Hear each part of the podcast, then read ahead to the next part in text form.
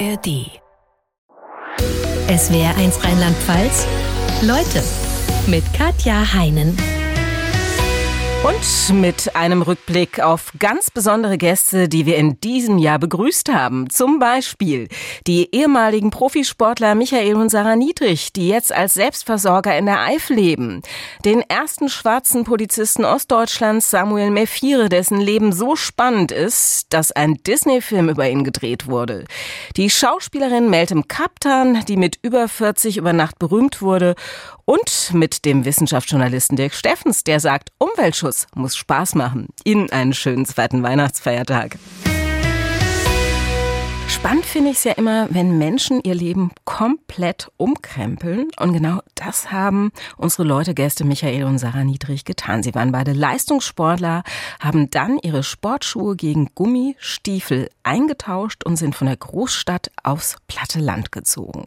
Jetzt leben sie als Selbstversorger in der Eifel. Und auf jeden Fall finden beide schon alleine wegen der Dorfgemeinschaft und weil es da völlig normal ist, dass man sich gegenseitig hilft, hat sich der Umzug gelohnt. Genau, es ist, es ist sicher auch da so gewachsen, dass es früher gar nicht anders ging. Und äh, mittlerweile ist es natürlich so, dass da vielleicht auch, jeder für sich auch eine Lösung gefunden hat. Aber trotzdem ist es im Gegensatz zur Stadt total äh, spürbar, dass man, äh, dass man nah dran ist an seinen Nachbarn und auch gerade in, in, in Notsituationen auch selbstverständlich hilft. Und es ist jetzt nicht so ein Helfen wie, ach komm, äh, ja gut, äh, ich komme vorbei, sondern man ist mit, mit vollem Enthusiasmus dabei, weil man auch wirklich dann spürt, dass es wichtig ist. Und das hatten wir da am Anfang auch gemerkt, dass wir dann äh, einfach die Hilfe sofort bekommen haben. Und wir waren ja wirklich, sonst wären wir auch aufgeschmissen gewesen, aber so war es einfach ein total schönes Gefühl, auch in dem neuen Leben angekommen zu sein. Und auch man wusste, dass man im Zweifel auch jemanden hat, der einem helfen kann.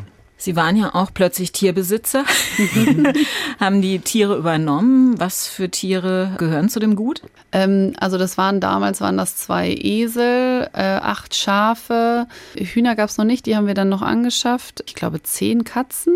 Zwei ähm, Gänse. Zwei Gänse, ich glaube, das war's. Ne? Diverse also, Fische. Ja, das, Gut, die sind nicht so pflegeintensiv wahrscheinlich. Nee, das stimmt. Ja. Aber auch mit Tieren hatten Sie beide keine große Erfahrung. Nee, also nicht wirklich. Ne? Wir hatten früher auch mal einen Hund oder eine Katze zu Hause, aber das ist natürlich wirklich was anderes, als jetzt ähm, Nutztiere den zu haben, ne? Schafen die Klauen zu schneiden. Genau. Den Schafen die Klauen schneiden. Wie macht man das? Ja, ganz gute Frage. Also es fängt vor allen Dingen damit an, dass man die Schafe ja nicht irgendwie bei sich hat und sie ruft und sie kommen und legen sie auf den Rücken und strecken die, die Beine in die Luft und dann kann man einfach schneiden. Also man muss sie erstmal fangen.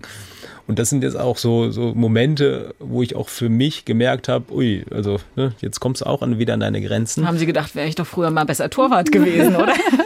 ja, es hätte sicher geholfen. Wobei ich habe das dann irgendwie eine ähnliche Torwarttechnik habe ich dann auch genutzt. Also man muss, die Schafe laufen weg, die spüren natürlich, dass da jetzt irgendwas im, ähm, im Argen ist und wollen äh, weg, sind Fluchttiere. Ich wusste auch nie, was Schafe sonst zu machen, aber eigentlich sind Schafe relativ friedlich. Die laufen nur weg und fangen nicht an zu beißen oder zu treten. Aber trotzdem sind sie relativ schnell. Und dann musst du schon zu zusehen, dass du die auch dann irgendwann mal einholst. Und ich weiß noch, wie ich dann von links nach rechts, meine Frau hat dann genauso gelacht, wie sie jetzt gelacht hat, wenn ich es nicht gekriegt habe. Irgendwann wurde es mir zu bunt, habe einfach voll auf so ein Ding draufgeschmissen. Und äh, es ist dann auch gut gegangen und äh, ja, dann man lernt dann auch dann dazu. Und irgendwann habe ich dann auch mal gefragt und es gibt dann auch dann gewisse Techniken, wie man ein Schaf dann auch umlegt. Und wenn man es dann umgelegt hat, dann ist es dann auch relativ einfach, die Klauen zu schneiden. Und das hat aber in dem Fall dann nicht ich gemacht, sondern das hat dann Sarah gemacht. Sehr sehr lustig, Sarah, fand ich ein Erlebnis mit den Hühnern, das Sie im Buch beschreiben. Da gab es ein Huhn, das saß starr im Nest und hat sich nicht mehr bewegt. Und Sie dachten, Mist, das ist tot. Was haben Sie da gemacht? Ja, also, also Oma. Oma dachte, Oma kam und sagte, du, ich glaube, das eine Huhn ist tot, das, das ist da im Nest und, und steht nicht mehr auf. Und ich habe direkt gedacht, oh je. Also jetzt lache ich drüber, aber wenn man dann noch gar keinen ähm, Kontakt einfach zu hatte, dann habe ich zu Michi gesagt, du musst mitkommen. Was ist, wenn, was machen wir, wenn das wirklich tot ist und so, ne? Äh, na gut, dann sind wir dahin und dann, ja, dieses Huhn da im Nest, dann haben wir uns so ein Stöckchen geholt mhm. und haben da mal von oben so ein bisschen drauf getickt. Und dann war das ganz offensichtlich nicht tot. Und ähm, dann, das ist nicht tot. Das, das, und dann haben wir tatsächlich, sind wir aus dem Hühnerstall raus und haben gegoogelt, haben gegoogelt. Huhn steht nicht mehr auf. So wie wir das halt so oft machen bei solchen Fragen. Das Netz weiß ja oft Antworten. Und dann, und das ist dann echt ein bisschen unangenehm gewesen, dann kam die Antwort, Huhn brütet. Ja, natürlich brütet das Huhn, wenn es nicht mehr aufsteht vom Nest. Also das hätte man auch sich überlegen können, ohne irgendwie Erfahrung zu haben. Aber gut, wir waren irgendwie in dem Moment, haben wir es nicht gemacht. Und dann, ja, okay, nächste Frage, ja gut, Huhn brütet. Wie lange brütet ein Huhn? Dann gefragt Google, Google sagt 21 Tage. Auf die Uhr geguckt, okay, dann äh, müssten ja dann und dann irgendwie Küken kommen. Ne? Und dann, ähm, ja, dann haben wir das Huhn natürlich sitzen lassen und äh, hatten 21 Tage später unsere ersten Küken. Da geht aber natürlich weiter. Okay, Küken, was fressen die was anderes? Brauchen die jetzt extra Futter? Wie, wie ist das? Können die hier im Stall bleiben mit den anderen? Und ja, diese ganzen Fragen, die man halt dann einfach nach und nach lernt. Heute haben wir das jetzt einfach schon fünf, sechs, sieben Mal erlebt und ähm, es ist nicht mehr so spannend. Ja, also auf jeden Fall eine steile Lernkurve, würde ich sagen. Michael und Sarah Niedrig, er einst Fußballprofi, sie Volleyballerin, heute Selbstversorger in der Eifel, waren unsere Leute Gäste in diesem Jahr. Schwer beeindruckt hat mich die Lebensgeschichte unseres Leutegastes Samuel Mephire. Er war der erste schwarze Polizist Ostdeutschlands, rutschte später in die Kriminalität ab, saß im Gefängnis und fand dann wieder den Weg zurück ins normale Leben. Heute betreut er als Sozialarbeiter gewaltauffällige Jugendliche, arbeitet zum Beispiel auch für Rettungssanitäter als Trainer für Gefahrenlagen und ist selbst glücklicher Vater. Dass seine Kinder gesund, glücklich und sicher aufwachsen, ist ihm extrem wichtig. Denn er selbst hat das Gegenteil erlebt. Sein Vater wurde an dem Tag ermordet, an dem Samuel Mephire geboren wurde. Seine Mutter kam mit dem Tod ihres Mannes und damit zwei kleine Kinder alleine aufzuziehen, nicht klar und fing an zu trinken. War ich sieben, acht, neun Jahre alt. Da habe ich dann bewusst wahrgenommen, sie ist regelmäßig alkoholisiert. Am Abend. Also äh, äh, am, am, am Tag über war sie ja Vorzeigeakademikerin und Genossin. Aber am Abend hinter verschlossener Tür ähm, hat sich das dann dramatisch verändert, das Bild. Aber Schläge gab es schon vorher, nicht erst mit neun Jahren. Genau, ich glaube, dass sie durch den Tod meines Vaters und ihre innere, aber eben auch die Umfeldsituation äh, schwer äh, traumatisiert war oder, oder anders gesagt emotional verkrüppelt. Und aus dieser Verkrüppelung heraus, aber wahrscheinlich auch aus einer situativen Überforderung heraus, und man stelle sich das vor, junge Frau, äh, zwei, äh, zwei kleine Afro-Kinder äh, in einer Zeit, wo das wirklich ein absolutes Novum war. Da aus dieser Überforderung heraus hat sie meinen Bruder und mich wirklich schwerst misshandelt. Sie hatten so große Angst als kleines Kind vor der Mutter, dass Sie zum Teil nicht mehr sprechen konnten in Ihrer Gegenwart. Ja, also das war nicht mein eigentliches Problem. Also mein Problem war nicht das nicht sprechen können, äh, aber das war ja eigentlich nur Symptom für etwas, was, was drin halt als übergroße Angst äh, existierte. Für was gab's Schläge? Für alles. Es konnte potenziell für alles Schläge geben. Und es gab auch faktisch für alles Schläge und dann manchmal gab es für dieselbe Sache halt nichts. Das war halt das besonders ähm, ja, äh, perfide, man konnte es genau, nicht einschätzen. Genau, man konnte es nicht abschätzen. Man wusste nicht, oh, äh, mir ist was runtergefallen, dafür gibt es jetzt die und die äh, Art von Sanktionen. Also schlagen mit der Hand oder schlagen mit einem Hilfsmittel, das, das war einfach, ja, es war, wurde willkürlich angesetzt und entsprang, glaube ich, auch, es war nicht von ihr äh, äh, Planung da dahinter, sondern es war wirklich eine maximale Überforderung. Wenn Sie heute auf die Mutter zurückgucken, können Sie ihr verzeihen? Meinerseits, muss ich ganz ehrlich sagen, gibt es nichts zu verzeihen.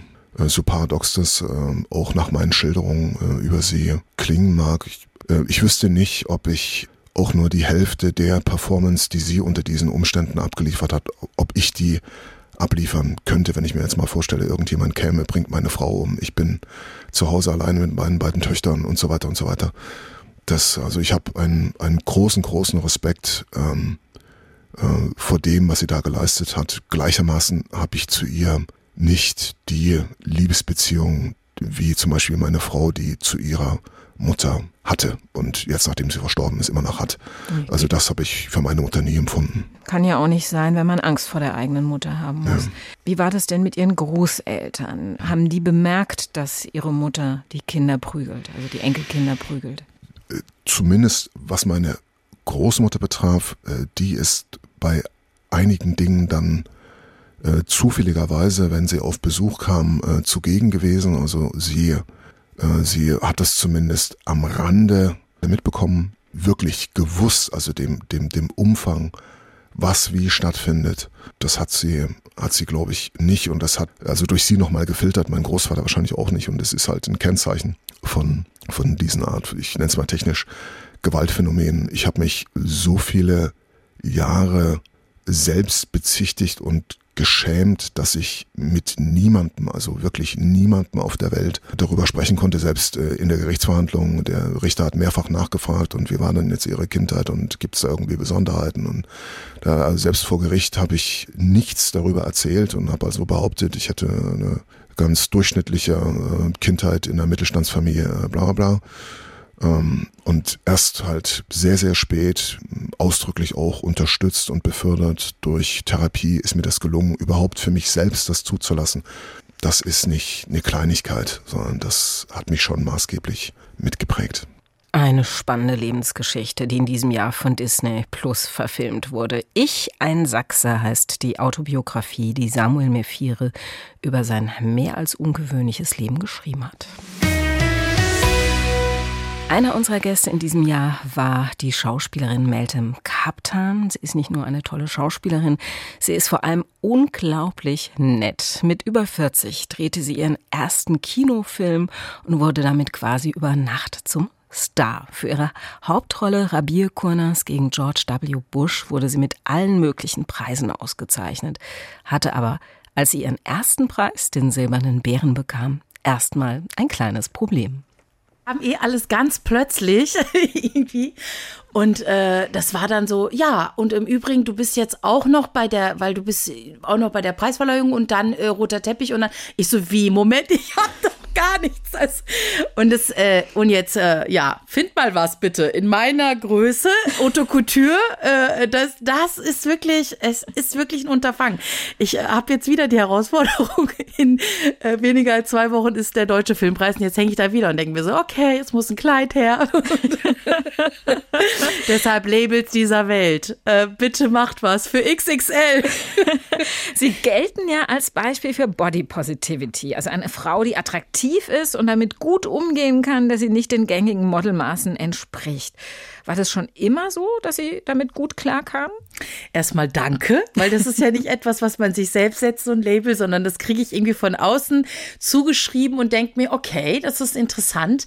Anscheinend ähm, äh, ist das, glaube ich, mein Umgang, also ein selbstverständlicher Umgang mit verschiedenen Körpermaßen so. Und ich glaube, äh, das ist generell aber, äh, wie ich es durchs Leben gehe, glaube ich. Also eher so, dass ich auch bei anderen Menschen ähm, denke, ja, auch wenn er anders ist oder jetzt nicht die, was heißt anders, aber äh, halt nicht dem irgendwelchen Maßstäben entspricht für mich. Also ich habe da noch nie drauf geachtet, tatsächlich, weil für mich ein Mensch schön ist, wenn er irgendwie eine Ausstrahlung hat oder irgendwie lebendig ist und dann irgendwie äh, zu dem steht, was er sagt und also so autark ist und äh, und das war das war schon immer das, was mich an Menschen gereizt hat und deshalb ist es, glaube ich, diese Selbstverständlichkeit, wie ich damit umgehe, ob jemand jetzt schlank oder dick oder was auch immer, ne, so oder äh, plus sized. So. genau. Und ich glaube, diese Selbstverständlichkeit sehen die Leute dann als oder interpretieren das als Body Positivity. Aber ich glaube, natürlich gab es in meiner Jugend auch Phasen, wo ich dann, als ich proper wurde, ähm, auch gesagt habe, ach Mensch, ich wäre gerne schlanker. Aber da ist halt das Thema und deshalb sage ich das immer, äh, das, das Umfeld ist einfach unfassbar wichtig, was das angeht, weil gerade wenn ein Mädchen älter wird oder ne, und der Körper sich verändert, dann ist es, glaube ich, das ist ganz normal, dass man dann auch die Fremdwahrnehmung, dass man halt nicht nur intrinsisch, sondern extrinsisch, wie man so schön sagt, dass man sich das ähm, anhört von außen auch, wie die Leute darauf reagieren. Und da ist es so wichtig, dass man heißt, das anspricht und sagt, guck mal, dein Körper verändert sich gerade, du kriegst Kurven, hey, aber das steht dir, die eine hat mehr, die andere hat weniger und das ist okay so, das ist gut so. Mehr und, zum Liebhaben, ne? Genau, genau. Ähm, ihre Eltern sind die so damit umgegangen, ja? Ja, also die und vor allen Dingen muss ich aber sagen, äh, immer wenn ich in der Türkei war, da muss ich wirklich sagen, meine Verwandten und die Leute dort, als ich dann zurückkam nach Ostwestfalen, wurde es halt nicht angesprochen. Da wurde gar nichts angesprochen, da hat man nicht viel geredet. Aber als ich in der Türkei war, wurde tatsächlich immer angesprochen, hey, du hast jetzt ein bisschen mehr zugenommen, aber steht dir und ist okay. Und es wurde dadurch so enttabuisiert. Und das fand ich gut. Ihr Vater ist Bauingenieur, ihre Mutter war Lehrerin, hatte türkischen Kindern geholfen, sich hier zurechtzufinden. Wann sind ihre Eltern aus der Türkei nach Deutschland gekommen? Boah, das ist jetzt ja fast 50 Jahre her, ne? Also schon eine ganze, ganze Weile. Und das Interessante war, die sind äh, beide hergekommen, aber auch wie natürlich viele, die gesagt haben, guck mal, wir machen das Abenteuer jetzt mal mit. Und danach fahren wir wahrscheinlich wieder zurück. Und sie haben aber von vielen dann immer wieder gehört, hey, ihr habt doch die Chance, dass eure Kinder bilingual ähm, dort ähm, ja aufwachsen können, dass sie tolle Schule genießen und wie auch immer. Und, äh, und gerade meine Mutter als Pädagogin hat dann auch wirklich gesagt, ja, ähm, zu meinem Vater Ömer, lass uns alleine wegen den Kindern hier noch ein paar Jahre bleiben, damit die auch die deutsche Sprache lernen und so weiter. Und daraus wurde dann genau bis heute. Die Schauspielerin Meltem Kaptan, eine unserer Leute-Gäste 2023. Zu Gast bei uns war Dirk Steffens. Er ist einer der bekanntesten deutschen Wissenschaftsjournalisten. Lange Jahre hat er zum Beispiel Terra X moderiert, hat viele preisgekrönte Naturfilme gemacht. Dieses Jahr hat er ein Buch geschrieben, das sich damit beschäftigt, wie wir die Welt retten können, indem wir nämlich ohne allzu dogmatisch zu sein, ganz einfach schauen, was tut uns, wenn wir aufs Essen schauen und was tut dem Planeten gut.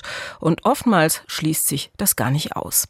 Dirk Steffens ist ohnehin der Meinung, wir gehen falsch mit dem Thema Umweltschutz um und sagt, Pessimisten sollen den Mund halten unser Umweltnarrativ, die Geschichten, die wir über den Umweltschutz erzählen, sind eigentlich immer negative. Und äh, da klage ich mich selbst natürlich am meisten an. Also ich mache das ja schon über ein Vierteljahrhundert, mich mit diesen Themen zu beschäftigen. Wir erzählen Umweltschutz immer so, dass er assoziiert wird mit Verzicht, mit Verteuerung, mit schlechter Laune, mit irgendwas, was man nicht mehr darf, mit Verboten. Und das ist natürlich grundfalsch, denn die Wahrheit ist doch, wenn wir unsere Lebensgrundlagen schützen, dann ist das eine Erzählung davon, wie wir unseren Wohlstand, unsere Gesundheit und vor allem unser Glück erhalten. Und ähm, das ist das Narrativ, das wir brauchen. Also ich merke es ja, wenn ich Vorträge halte, ich sage nur das Wort Nachhaltigkeit oder Umweltschutz und dann weicht schon die Freude aus den Gesichtern. Und daran sieht man, wir haben eine Menge falsch gemacht. Aber kann Umweltschutz denn Spaß machen? Er muss. Also, denn erstens ist er ja alternativlos. Wir haben keinen anderen Planeten. Das heißt, wenn wir es auf diesem Planeten versauen, dann, äh, ja, kriegen wir kein zweites Spiel. Die Biologie und die Naturwissenschaft ist da gnadenlos. Das ist ja, da kann man ja nicht verhandeln. Ne? Der Planet macht keine Deals. Und deshalb ist ja auch die Haltung entscheidend. Ein Fußballteam, das sich schon vorher in der Kabine beim Umziehen sagt, oh, heute kein Bock und wir haben keine Chance und die anderen sind sowieso viel besser. So ein Fußballteam wird aller Voraussicht nach niemals gewinnen. Tatsächlich ist es so, um das vielleicht mal nicht nur mit Fußballmetaphern zu erzählen, die Zukunft der Menschheit wird das sein, was wir uns heute von ihr erzählen. Der Mensch ist ein Geschichtentier. Und das, was wir uns erzählen, ob es nun einen religiösen, einen naturwissenschaftlichen, einen philosophischen oder sonst einen Erzählhintergrund hat, das ist das, was wir tun, um die Zukunft zu gestalten. Und insofern ist die Form der Erzählung auch beim Umweltschutz eben mitentscheidend. Ich glaube, was noch hinzukommt, ist, dass viele sich völlig hilflos fühlen, die sich fragen, was bringt es, wenn ich was ändere, zum Beispiel weniger fliege oder weniger Fleisch esse oder wir in Deutschland äh, Energie sparen, wenn im Rest der Welt und vor allem in den bevölkerungsreichen Ländern so weitergemacht wird, als gäbe es die ganzen Umweltprobleme nicht. Da haben Sie leider recht.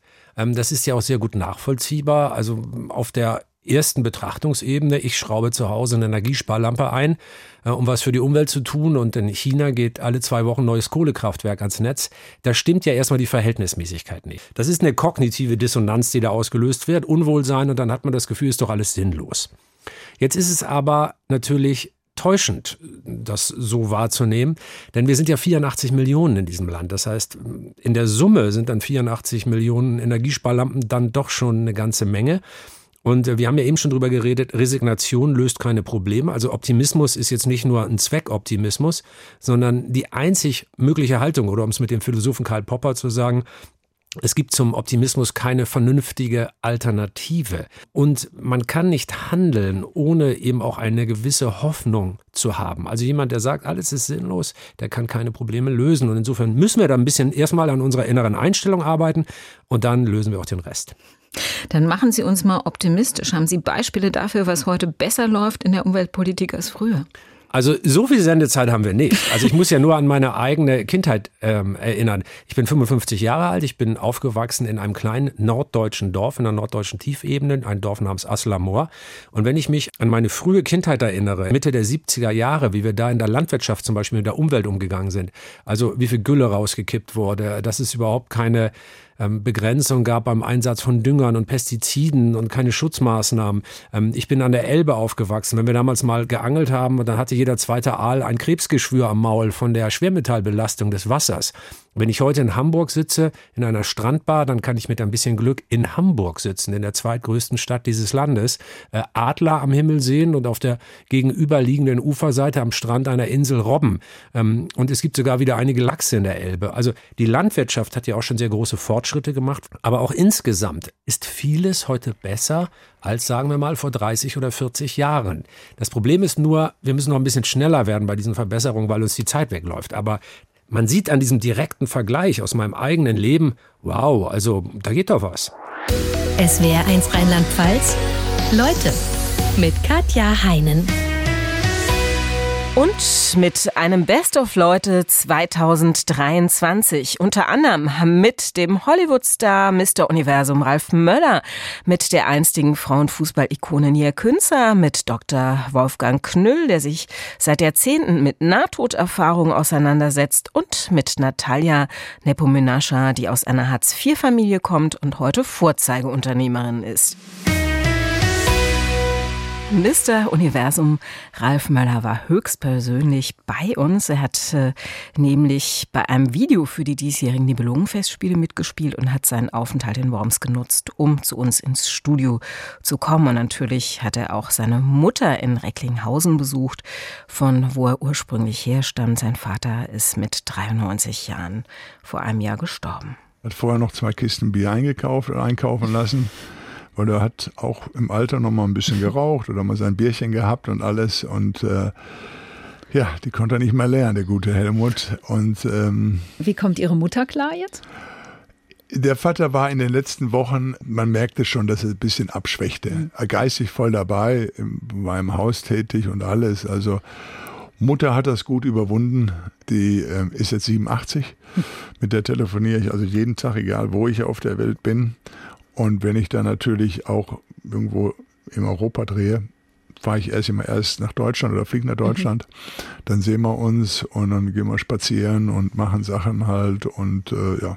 Sie waren, auch während, Sie waren auch während der Corona-Pandemie da, haben sich darum gekümmert, dass Ihre Eltern eine Impfung bekommen. Ja. Wie haben Sie die Corona-Zeit erlebt? Da waren Sie ja quasi dann hier in Quarantäne.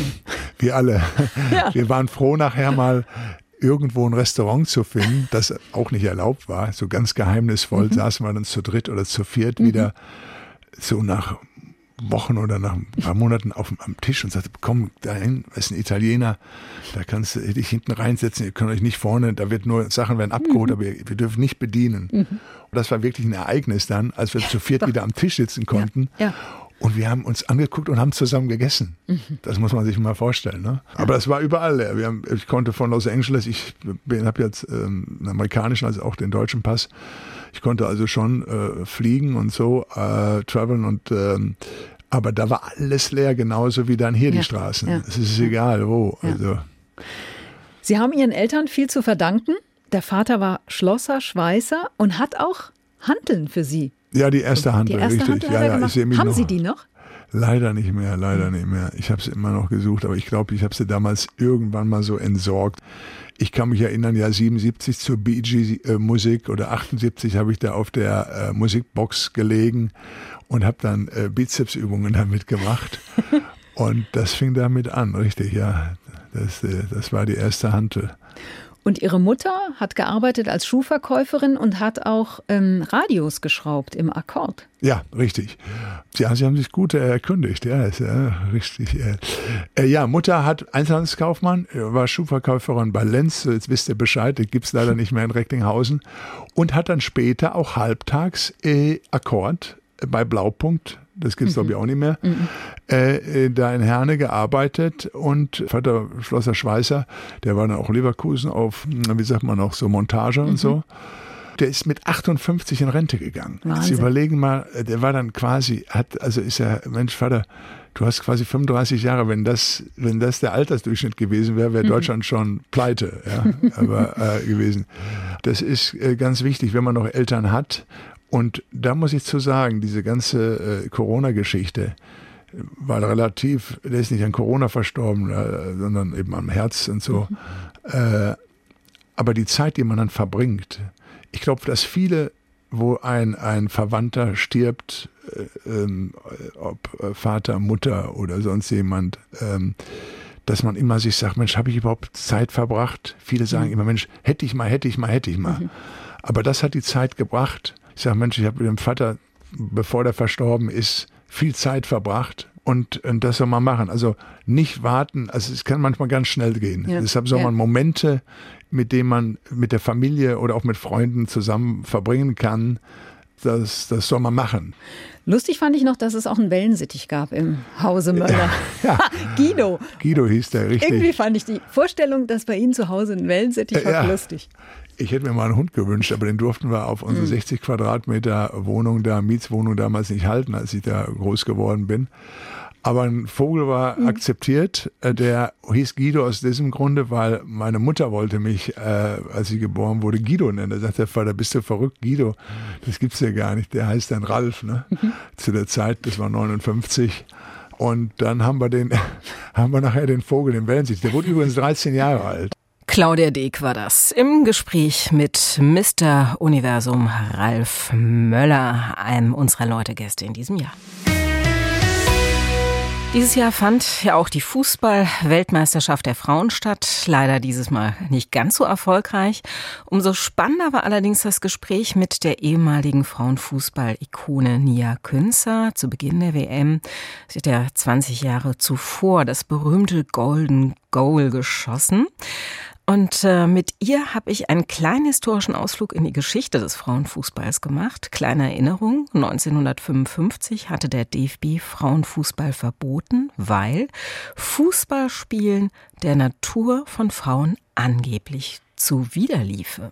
Ja, andererseits ist es nicht lang her und ähm, wir sollten, glaube ich, immer vorsichtig sein, auf andere äh, zu zeigen. Äh, Die Entwicklung ist zum Glück jetzt so, dass sich da viel getan hat. Ich für meine Begriffe schon seit Jahrzehnten ist es eigentlich auch eine Mädchensportart. Nichts mehr Besonderes eigentlich, wenn Mädchen Fußball spielen. Lassen Sie uns noch mal weitergehen in der Geschichte des Frauenfußballs. Erst 1970 wurde das Verbot von Frauenfußball aufgehoben in Deutschland, aber auch danach kam es zum Beispiel im ZDF Sportstudio zu Aussagen, bei denen man heute sagen würde, das darf doch nicht wahr sein. Hör mal, mal rein, wie Wim Tölke damals ein Frauenfußballspiel kommentierte.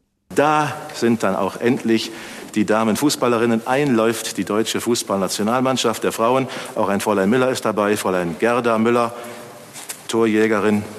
Kein Wunder, dass die Damen dann auch erfolgreich kicken. Sehr zarte Rempelei. Und da hat Mutter eine wunderbare Flanke nach halb links gegeben. Laufen, Erna! Ja, aber Erna ist nicht flink genug. Junge, Junge, ja, die brauchen sich gar nicht aufzuregen, die Zuschauer. Die Frauen waschen doch ihre Trikots selber. Wenn die Männer ins Schlamm fallen würden, das wäre schlimm, denn dann müssen die Frauen zu Hause waschen. Ja, und decken, decken, nicht Tischdecken, richtig. Manndecken, so ist recht. Frei von allen kleinlichen Sorgen um Haushalt, Mann und Kinder spielt der Libero da hinten. Und die Torfrau ist ganz hervorragend.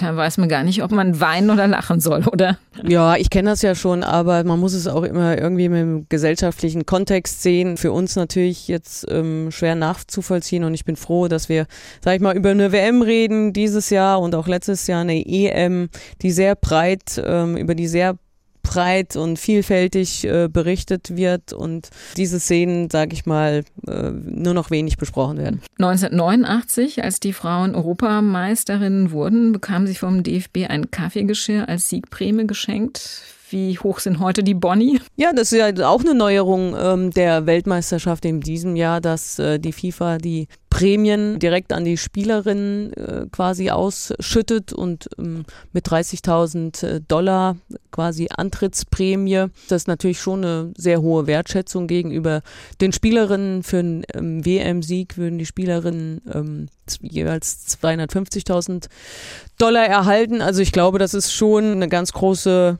Wertschätzung gegenüber den Spielerinnen und auch richtig so. Lassen Sie uns mal über Ihre eigene Fußballkarriere sprechen. Sie haben 1985 mit Fußball angefangen, im zarten Alter von fünf Jahren. Haben Sie noch Erinnerungen an irgendwelche blöden Sprüche, die Sie sich damals anhören mussten? Ehrlicherweise nicht wirklich. Ne? Also was, was nimmt man so als Fünfjährige so wirklich wahr oder als Sieben- oder Neunjährige?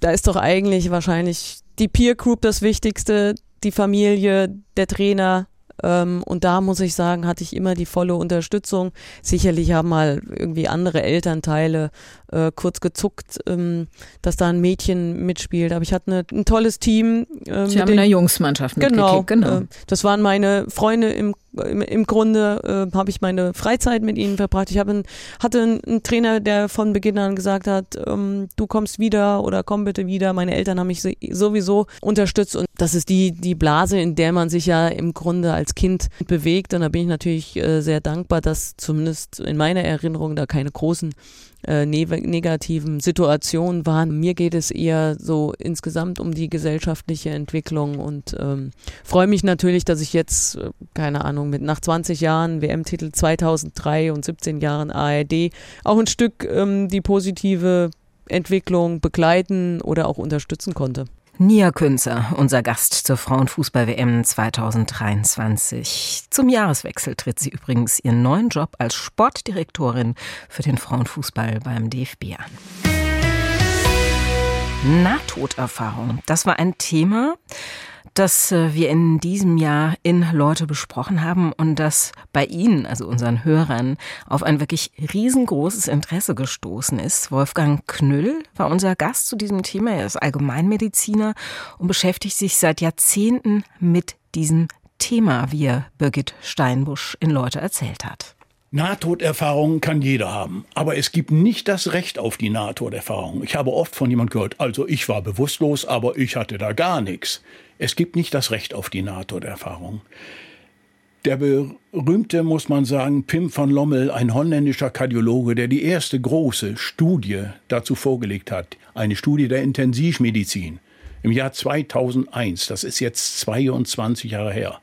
Es folgt noch einige kleinere, aber seine ist nach wie vor die allergrößte.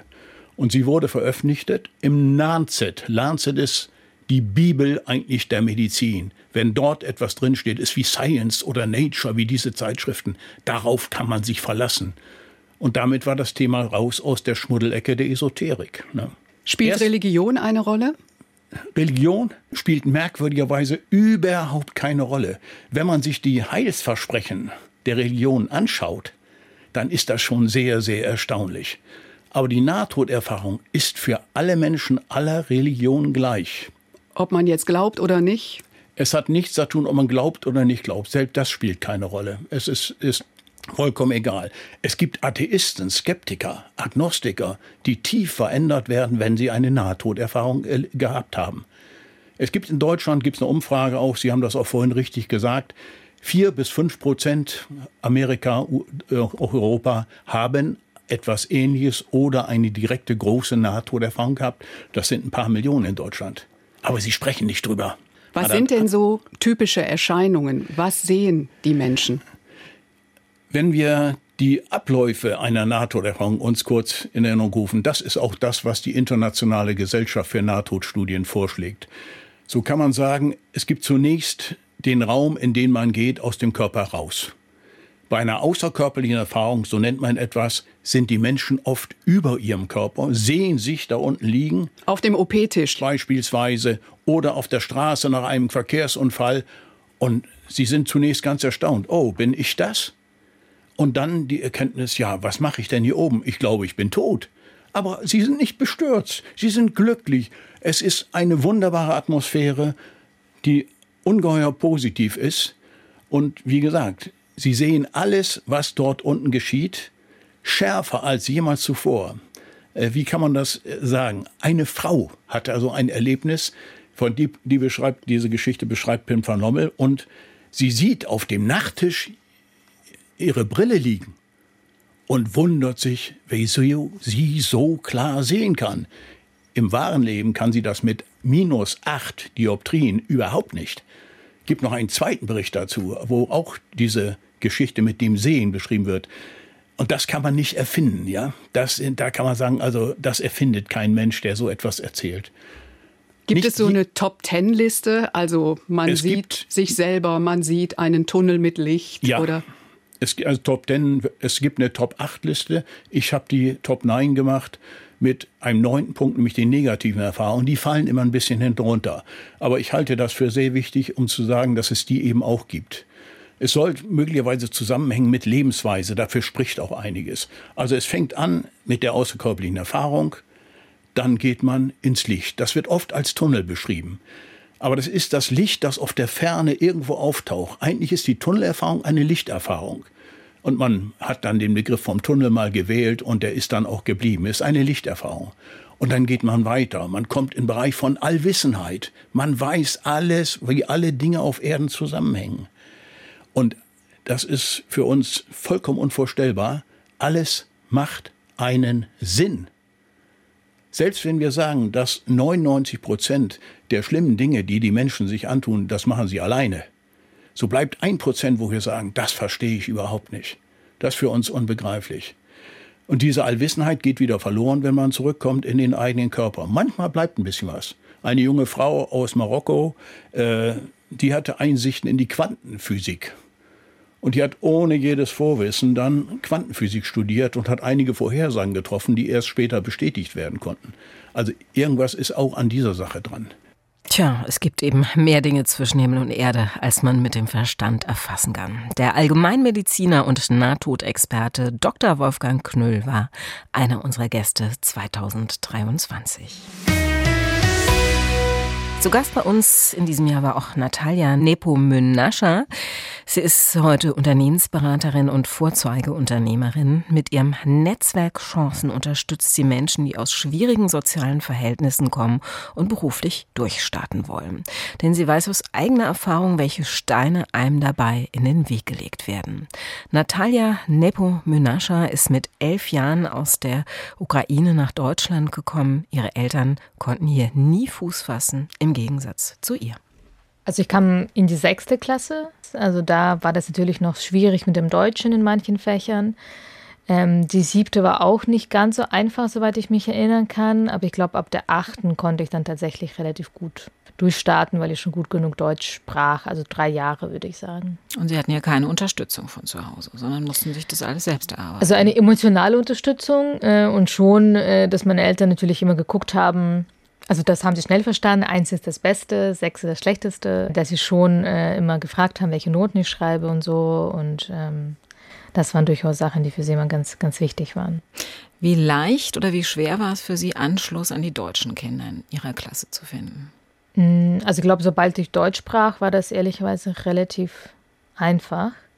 Ähm, da hatte ich jetzt nicht so die großen Schwierigkeiten. Man muss aber ehrlicherweise sagen, es waren sehr viele, es war eine Mädchenrealschule und es waren wirklich sehr viele Mädchen mit Migrationshintergrund da. Gab es auch noch andere Mädchen, deren Eltern von Hartz IV lebten, so wie Ihren? Ja, aber ich glaube, es waren ganz wenige. Hat es für Sie eine Rolle gespielt damals, zu wissen, meine Eltern leben von Hartz IV? Ja, schon. Man fühlt sich auf jeden Fall wie so ein Mensch zweiter Klasse und dann wurde dann irgendwann ähm, Büchergeld eingeführt und ähm, ich musste dann in so einem versiegelten Umschlag dem Klassenlehrer den Hartz-IV-Bescheid meiner Eltern überreichen. Und natürlich wussten alle, was drin ist. Haben Sie sich dafür geschämt damals? Ja, schon.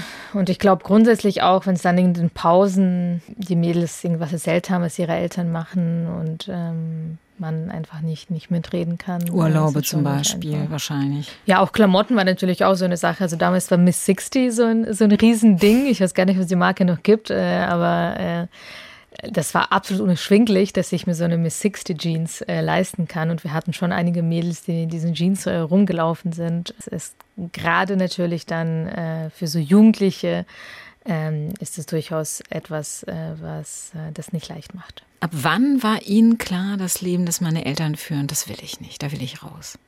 Also ich vermute schon in der Grundschule, aber ich glaube nicht, dass ich damals wirklich geglaubt habe, da rauskommen zu können, aber ich habe davon geträumt. Und dann, je älter ich wurde, desto stärker war auf jeden Fall der Wille. Und dann ja auch, ich bin ja mit 17 ausgezogen, direkt nach der Realschule. Und das war sicherlich auch vielleicht unterbewusst, ähm, das weiß ich nicht, aber irgendwo auch dieser Wille, mich schon zu entfremden bis zu einem gewissen Punkt. Aber erst haben Sie mal was anderes versucht. Sie sind, als Sie in der neunten Klasse waren, also so um die 15, mit einem Notendurchschnitt von 1,3, da haben Sie gesagt, ich will Abi machen, sind zum Rektor eines nahegelegenen... Konrektor. Konrektor eines nahegelegenen Gymnasiums gegangen und haben gefragt, ob sie nach den Ferien dorthin wechseln dürfen. Wie sah da die Antwort aus? Ja, ich glaube, er war total perplex, dass da jetzt irgendwie so ein Mädel mit 16 kommt und irgendwie so außerhalb jeglicher Reihe oder der normalen Abläufe wechseln möchte. Ja, aber warum? Sie hatten ein super Zeugnis. Also ja, weil man es einfach nicht macht so. Es gibt halt äh, ganz normal, es gibt diese Abläufe, es gibt die Grundschule, dann passieren die Wechsel, dann macht man die, die, die, die Schule zu Ende, auf die man geht äh, und äh, in dem Fall die Realschule und dann überlegt man sich, äh, was man weitermacht. Und ich glaube, er war total perplex, dass ich das irgendwie nach der neunten machen wollte. Ähm, und fand sowieso, hat mir das auch sehr klar gemacht, dass ich hier nicht hingehöre. Hat er mir auch gesagt, wenn sie hier hingehört hätten, wären sie auf einem Gymnasium und ich war nun mal auf der Realschule. Ich glaube, er hatte überhaupt nicht, nicht mehr darüber nachgedacht, mir das zu ermöglichen. Es war sehr klar, dass das nicht passieren wird und hat mir gesagt, ich soll meine Realschule zu Ende machen, nur dass ich mich schwer genug tun würde. Hm, ich glaube, sowas vergisst man sein Leben lang nicht, ne? Nee, habe ich, äh, hab ich nicht vergessen. Hm. War das auf der anderen Seite eine Motivation zu sagen, dem zeige ich's? Ja, auf jeden Fall. Vielleicht nicht direkt an dem Tag, wobei ich mir sicherlich dachte, ich würde trotzdem mein Bestes geben. Aber je älter ich wurde, je mehr ich erreicht habe, auf jeden Fall.